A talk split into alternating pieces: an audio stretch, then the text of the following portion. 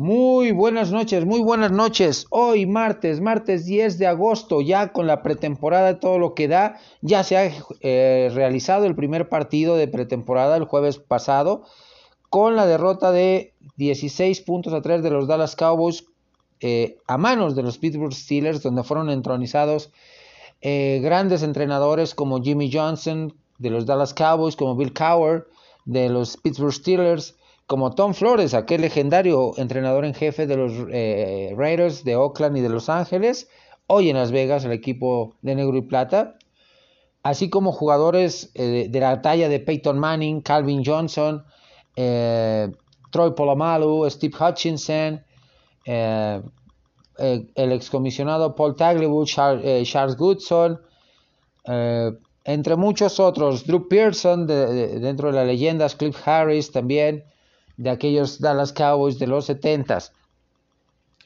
También tenemos la, eh, la, lamentable noticia de que el legendario coach de la NCAA, Bobby Bowden, a los 91 años de edad ha fallecido, ha fallecido de una enfermedad terminal que hace un par de semanas fuere, fuera notificado o fuera informado en sus redes sociales por él mismo. Eh, deja un legado impresionante Bobby Bowden en el fútbol americano de la NCAA como tal.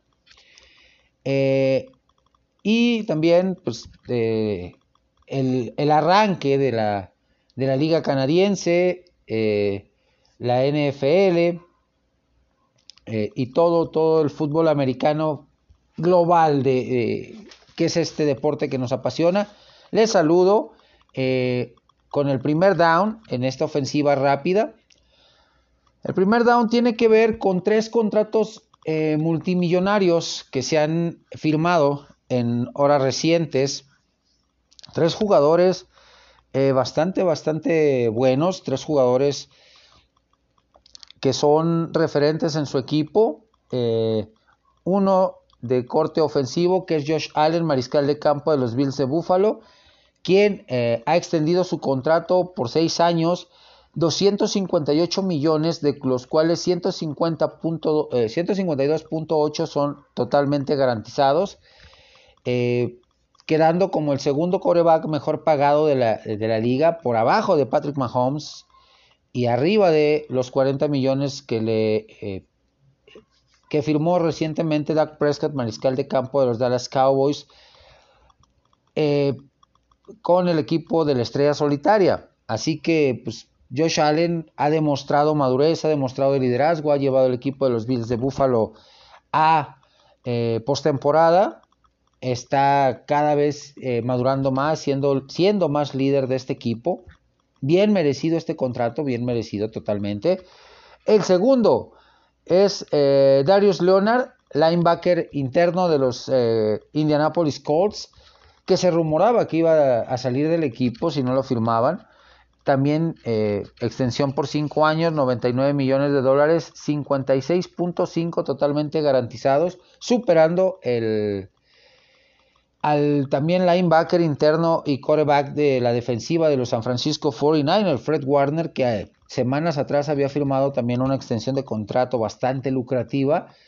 Pues es un jugador que ha sido nombrado al, primer equipo All Pro en sus, en sus tres años que tiene eh, un líder total, un jugador que fue de impacto inmediato a la defensiva de los Indianapolis Colts, eh, Darius Leonard, un jugador eh, espectacular que rompió récord de tacleadas para un novato en, su temporada 2018 y eso le, le puso y le dio pie a que ganara el novato defensivo del año. O sea, es un espectáculo este jugador, sinceramente.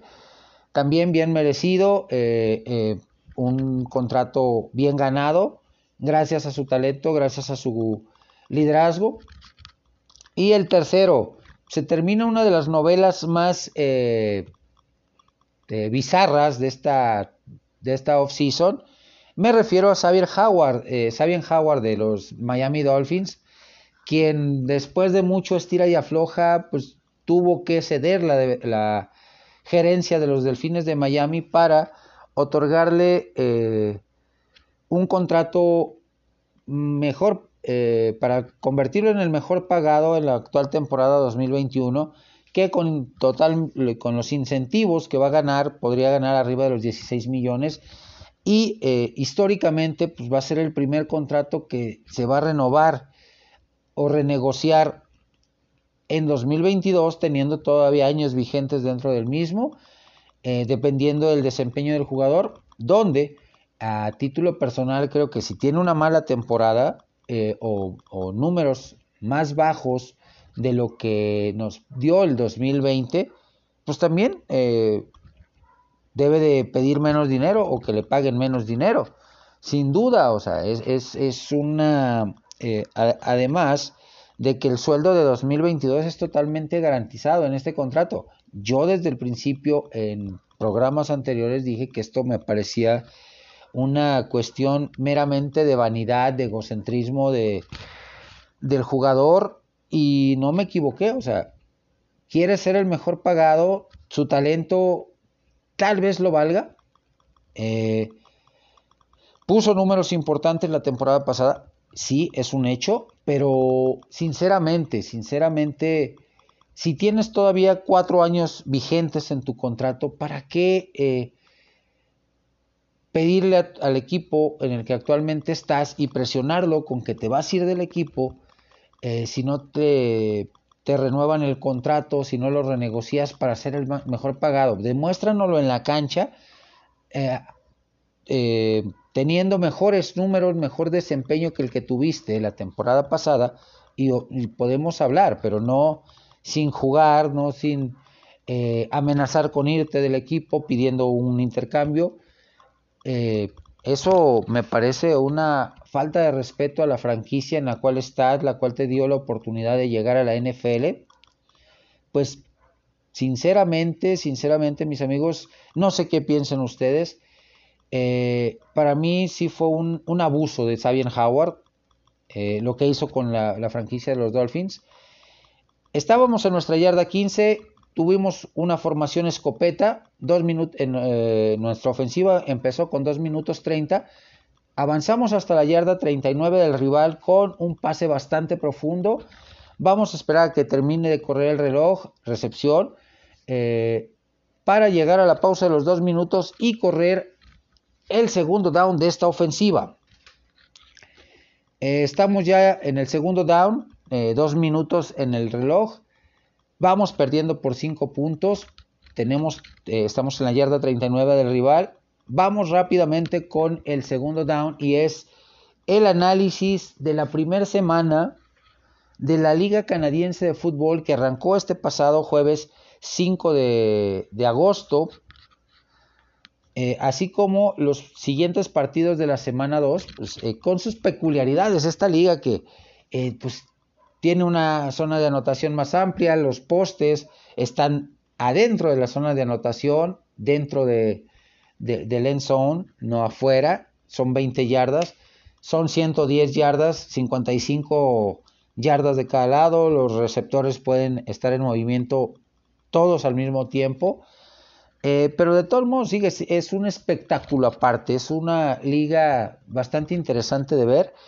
El primer partido con el que abrimos esta semana 1 de la liga canadiense fue los Hamilton Tiger Cats cayendo ante los eh, Winnipeg Blue Bombers por 19 puntos a 6. Eh, la defensiva de los Blue Bombers siendo efectiva, robando balones, capturando, eh, provocando pérdida de balones a la ofensiva de los Tiger Cats que no se encontró por ningún, en ningún momento. Los eh, British Columbia o BC Lions en un partido interesante contra los Saskatchewan Rough Raiders eh, caen 33 puntos a 29, un partido emocionante, con volteretas, con un coreback novato por parte de, Saskatchewan, después eh, le dieron oportunidad al veterano que también hizo muy bien las cosas, bastante, bastante interesante este partido, bastante intenso, que se definió en la última serie ofensiva prácticamente. El tercer partido, los Argonauts de Toronto ganan 23 puntos a 20 a Calgary, a la estampida de Calgary. También otro partido emocionante, dramático, con jugadas espectaculares, eh, con buenas defensivas, buenas ofensivas. Espectacular realmente. En un juego que se definió en la última jugada con un pick six de la defensiva de eh, los Ottawa Red Blacks que se imponen a los Edmonton Elks o a los Alces de Edmonton por 16 puntos a 12. Era un partido prácticamente de puros goles de campo, donde las defensivas se cerraban en los momentos importantes, donde las defensivas eh, hacían su trabajo y permitían la menor cantidad de puntos al rival, pero en la última ofensiva, en la yarda 20 de, de Ottawa, el equipo de Edmonton sufre una captura, pierden el balón y el defensivo que recupera el balón recorre prácticamente todo el campo para anotar los siete puntos que le dieron la diferencia y, el remonte eh, del marcador por 16 puntos a 12. Pues bastante, bastante interesante estos cuatro partidos, esta, esta, eh, el inicio de esta liga canadiense. Y para la segunda semana, los cuatro partidos también intensos, interesantes. Eh, los BC Lions contra la Estampida de Calgary, los Argonautas de Toronto contra los Blue Bombers de Winnipeg, eh, los Alouettes de Montreal, que descansaron la semana, eh, en esta semana 1, enfrentan a, los Alces de Edmonton y los Tiger Cats enfrentan a los Rough Riders de Saskatchewan. Pues vamos a darle a seguir viendo este, los resúmenes o los partidos completos de esta, de esta liga para ir entendiendo mejor las peculiaridades que tiene con diferencia a la NCAA, a la NFL como tal, a la Liga Europea, y hacer análisis eh, más concretos, más conceptuales y más puntuales de los equipos y de las eh, eh, de los resultados como tal. Pues en esta ofensiva, en la yarda 37 del rival, vamos con una jugada, eh, una flea flicker que nos pone en la yarda 12 del rival con un pase al centro del campo. Eh, nuestro receptor, pues obviamente estando al centro, no logra salirse. Corre el reloj, 1 minuto 35. Tenemos que quemar tiempo fuera de los dos que tenemos disponibles para replantear nuestra ofensiva. Era una ofensiva eh, formación tipo pistol con el corredor al lado derecho del mariscal de campo. Se logra la, la conversión a la yarda 17. Pues estamos cada vez más cerca de anotar. Vamos perdiendo por 5 puntos. Vámonos con el tercer down. El tercer down de esta ofensiva, eh, que ya estamos con un minuto 35 segundos en el reloj de juego y tiene que ver sobre la situación de mariscales de campo en el equipo de los Indianapolis Colts. Como todos sabemos, eh, Carson Wentz, que fue adquirido en la agencia libre de Filadelfia a los Colts, eh, cubriendo la ausencia o el retiro de Philip Rivers, eh, pues lamentablemente sufre una lesión en el pie la cual tuvo que o requirió cirugía y se va a perder de 5 a 12 semanas. La cirugía fue un éxito, pero eh, se perderá de 5 a 12 semanas, lo cual pues, compromete el inicio de temporada eh, de este equipo, además de la lesión de, su guardia izquierdo, eh, Quinton Nelson, que la misma lesión de, de su coreback también ya fue operado exitosamente, también de 5 a 12 semanas fuera, pues tiene dos opciones Frank Wright como tal. Dos corebacks muy jóvenes, dos corebacks con buen talento, con buen potencial. Uno drafteado en la cuarta ronda del draft del 2020, refiriéndome a Jacob Eason de la Universidad de Washington, que es un pocket passer, un coreback de bolsillo un coreback que tiene un brazo preciso, un brazo de mucho toque, eh, un brazo eh, muy, muy fuerte. Una lectura de defensivas eh, Premier, eh, a, mi punto de vista. He analizado, he visto muchos videos de, este, de este joven, de Jacob Eason, y tiene, tiene las tablas para eh, jugar en, la NFL, para ser coreback titular, eh, como en este caso, pero el coreback drafteado en sexta ronda este año de los Cuernos Largos de Texas, eh, Sam Ellinger, pues también está mostrando cosas interesantes en el, en el training camp, en, la, en los OTAs previamente, en los minicampamentos Así que pues, la tiene complicada Frank Reich, porque son dos corebacks jóvenes, dos corebacks con mucho talento. Uno que lleva cierta ventaja por haber estado toda la temporada eh, pasada con el equipo, ya conocer mejor el playbook, eh, como lo es eh, Jacob Eason.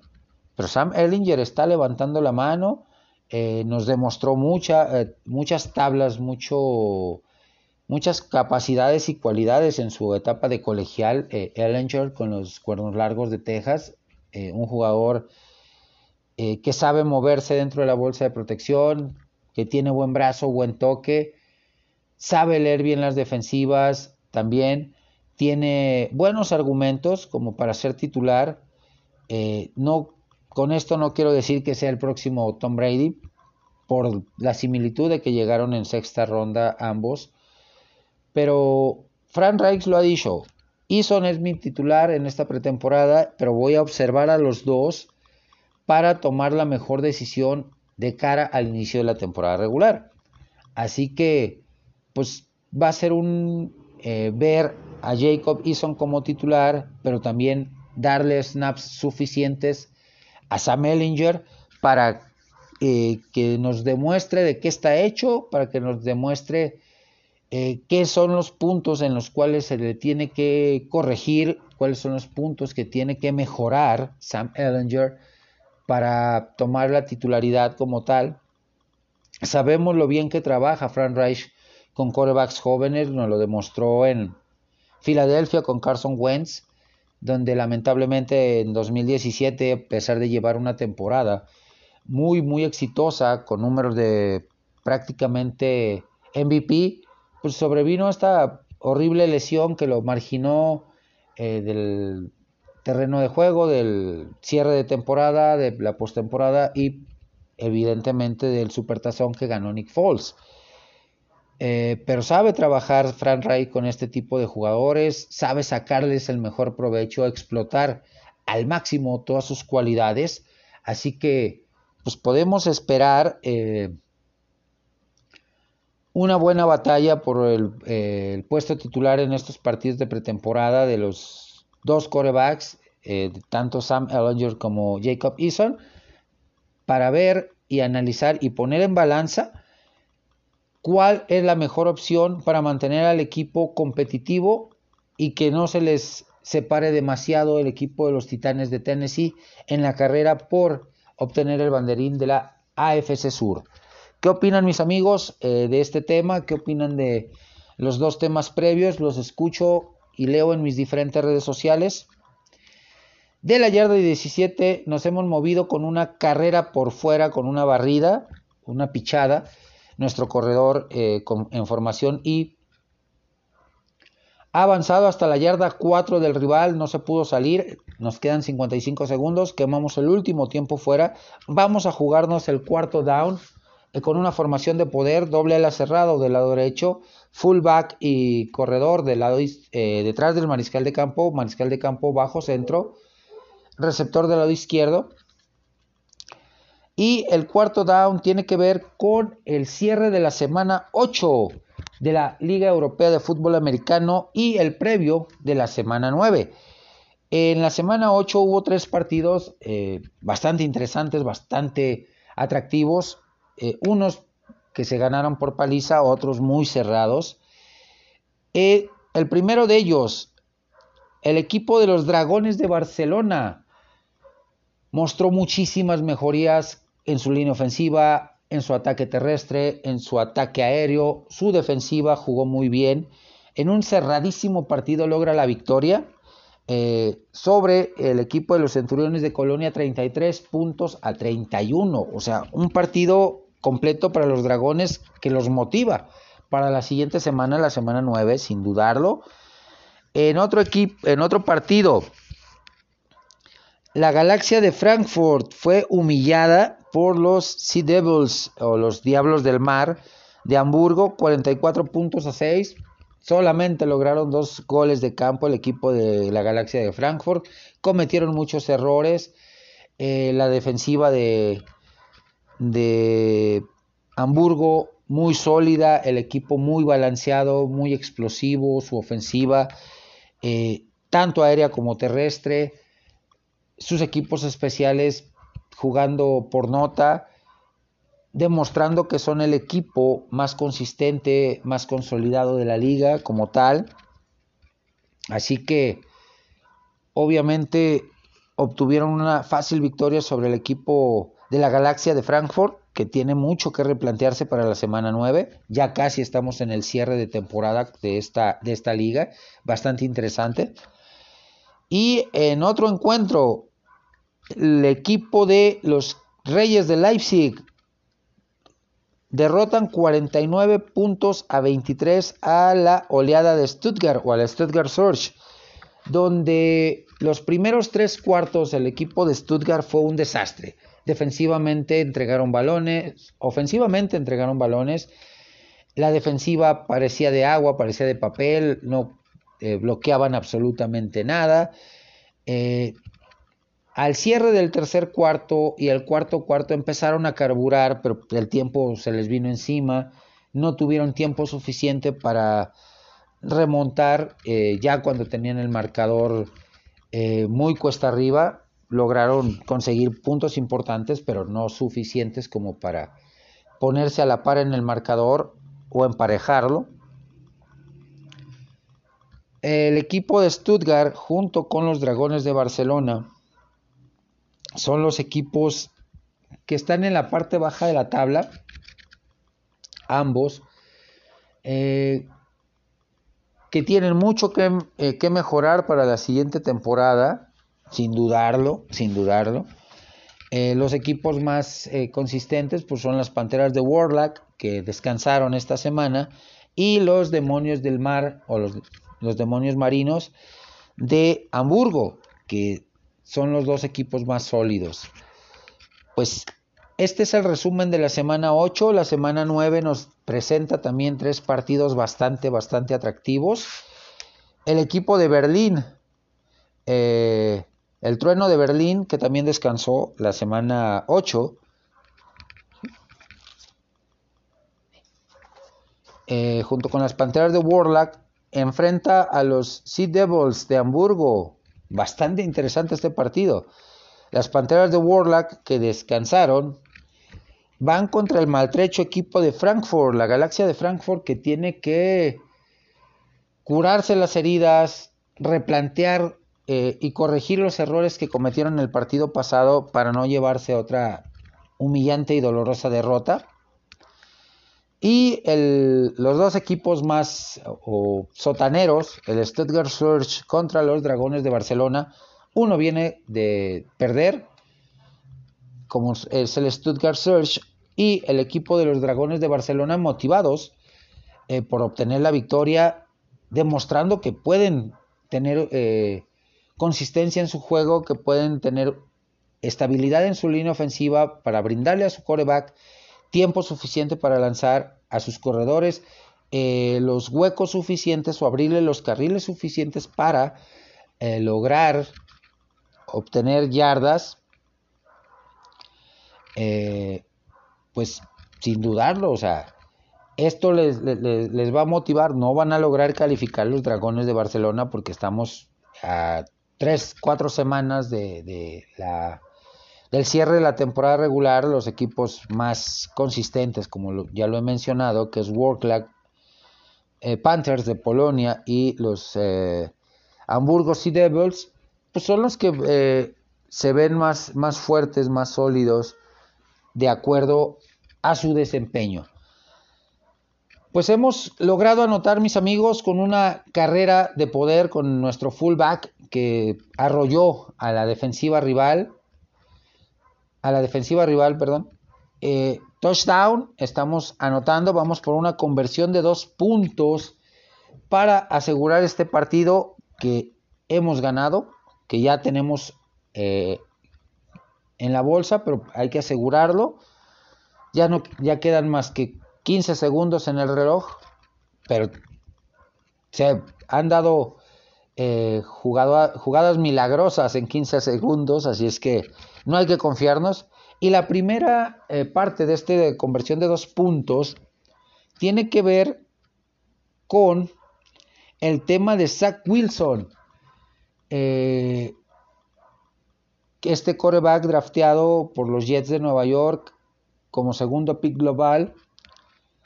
Eh, ¿Qué tanto se prenden los focos rojos de alerta previo a la, temporada con este jugador?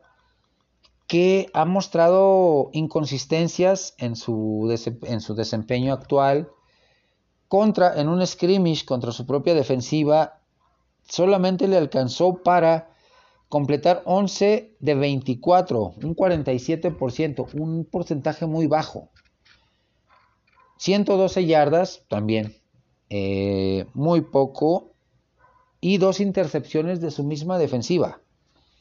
Eh, ahí tiene mucho que trabajar Robert Sale y Maile Fleur, el coordinador ofensivo, porque estuve checando los videos de ese, de ese scrimmage, de ese entrenamiento, y sí le está costando la velocidad, la intensidad, eh, su lectura de, defensivas está siendo un poquito eh, inconsistente o está mostrando inconsistencias en los bloqueos cruzados, en las cargas cruzadas, le está costando mucho identificarlas eh, como tal.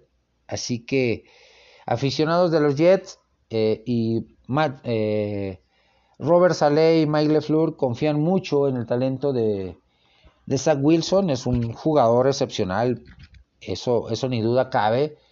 Es un jugador con una ética de trabajo muy fuerte, pero sí, tienen que trabajar mucho con él, tienen que trabajar a marchas forzadas eh, para que esté a punto para la temporada regular.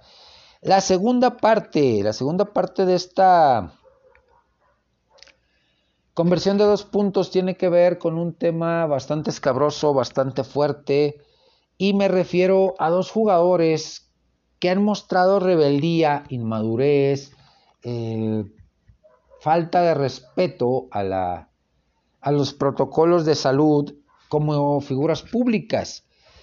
Uno de ellos ha sido contagiado o dado positivo eh, al COVID-19, a esta pandemia que nos ha traído vueltos locos a todos, en menos de 10 meses. Me refiero al quarterback de los eh, Baltimore Ravens, Lamar Jackson, que ocho meses atrás dio positivo y fue estuvo en la lista de, de reservas COVID de su equipo y hace una semana, semana y media dio positivo nuevamente.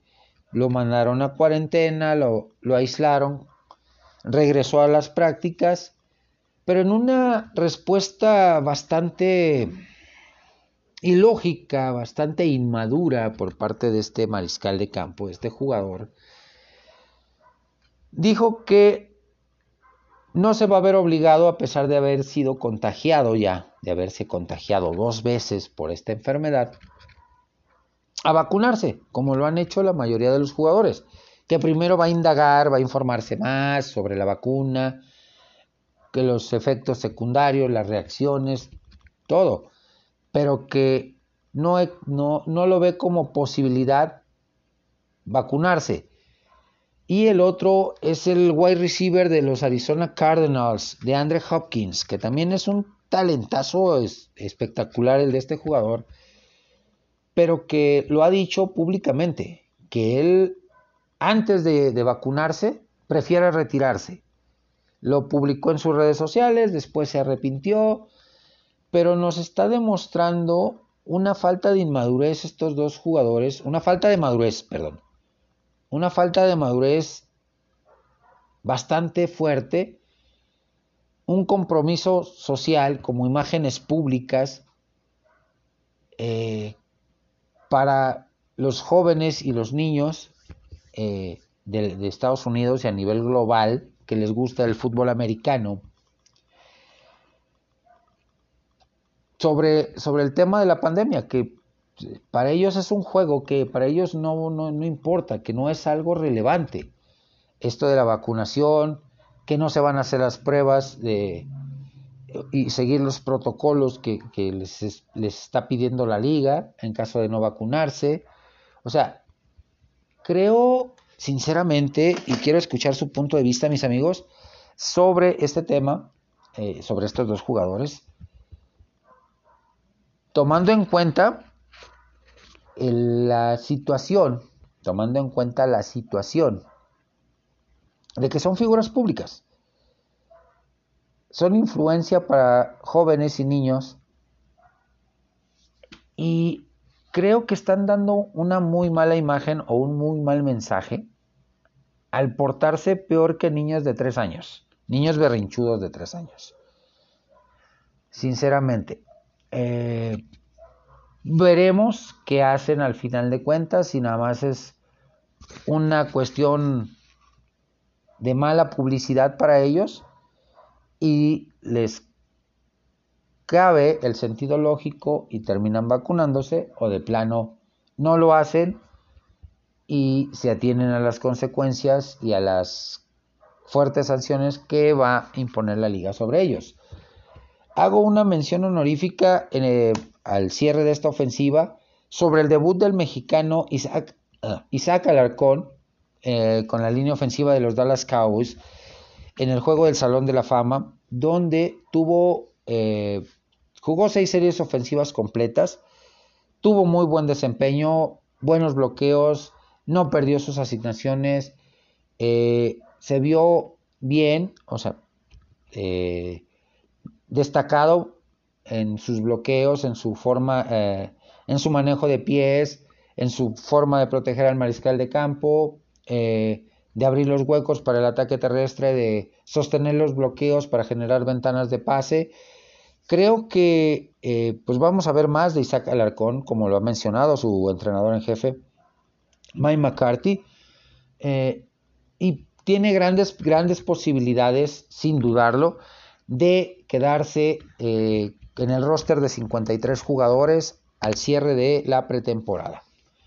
Me despido con un cordial saludo, agradeciendo infinitamente que hemos logrado la meta de esta, de esta ofensiva un desgaste impresionante, pero la recompensa ahí está, hemos ganado el partido.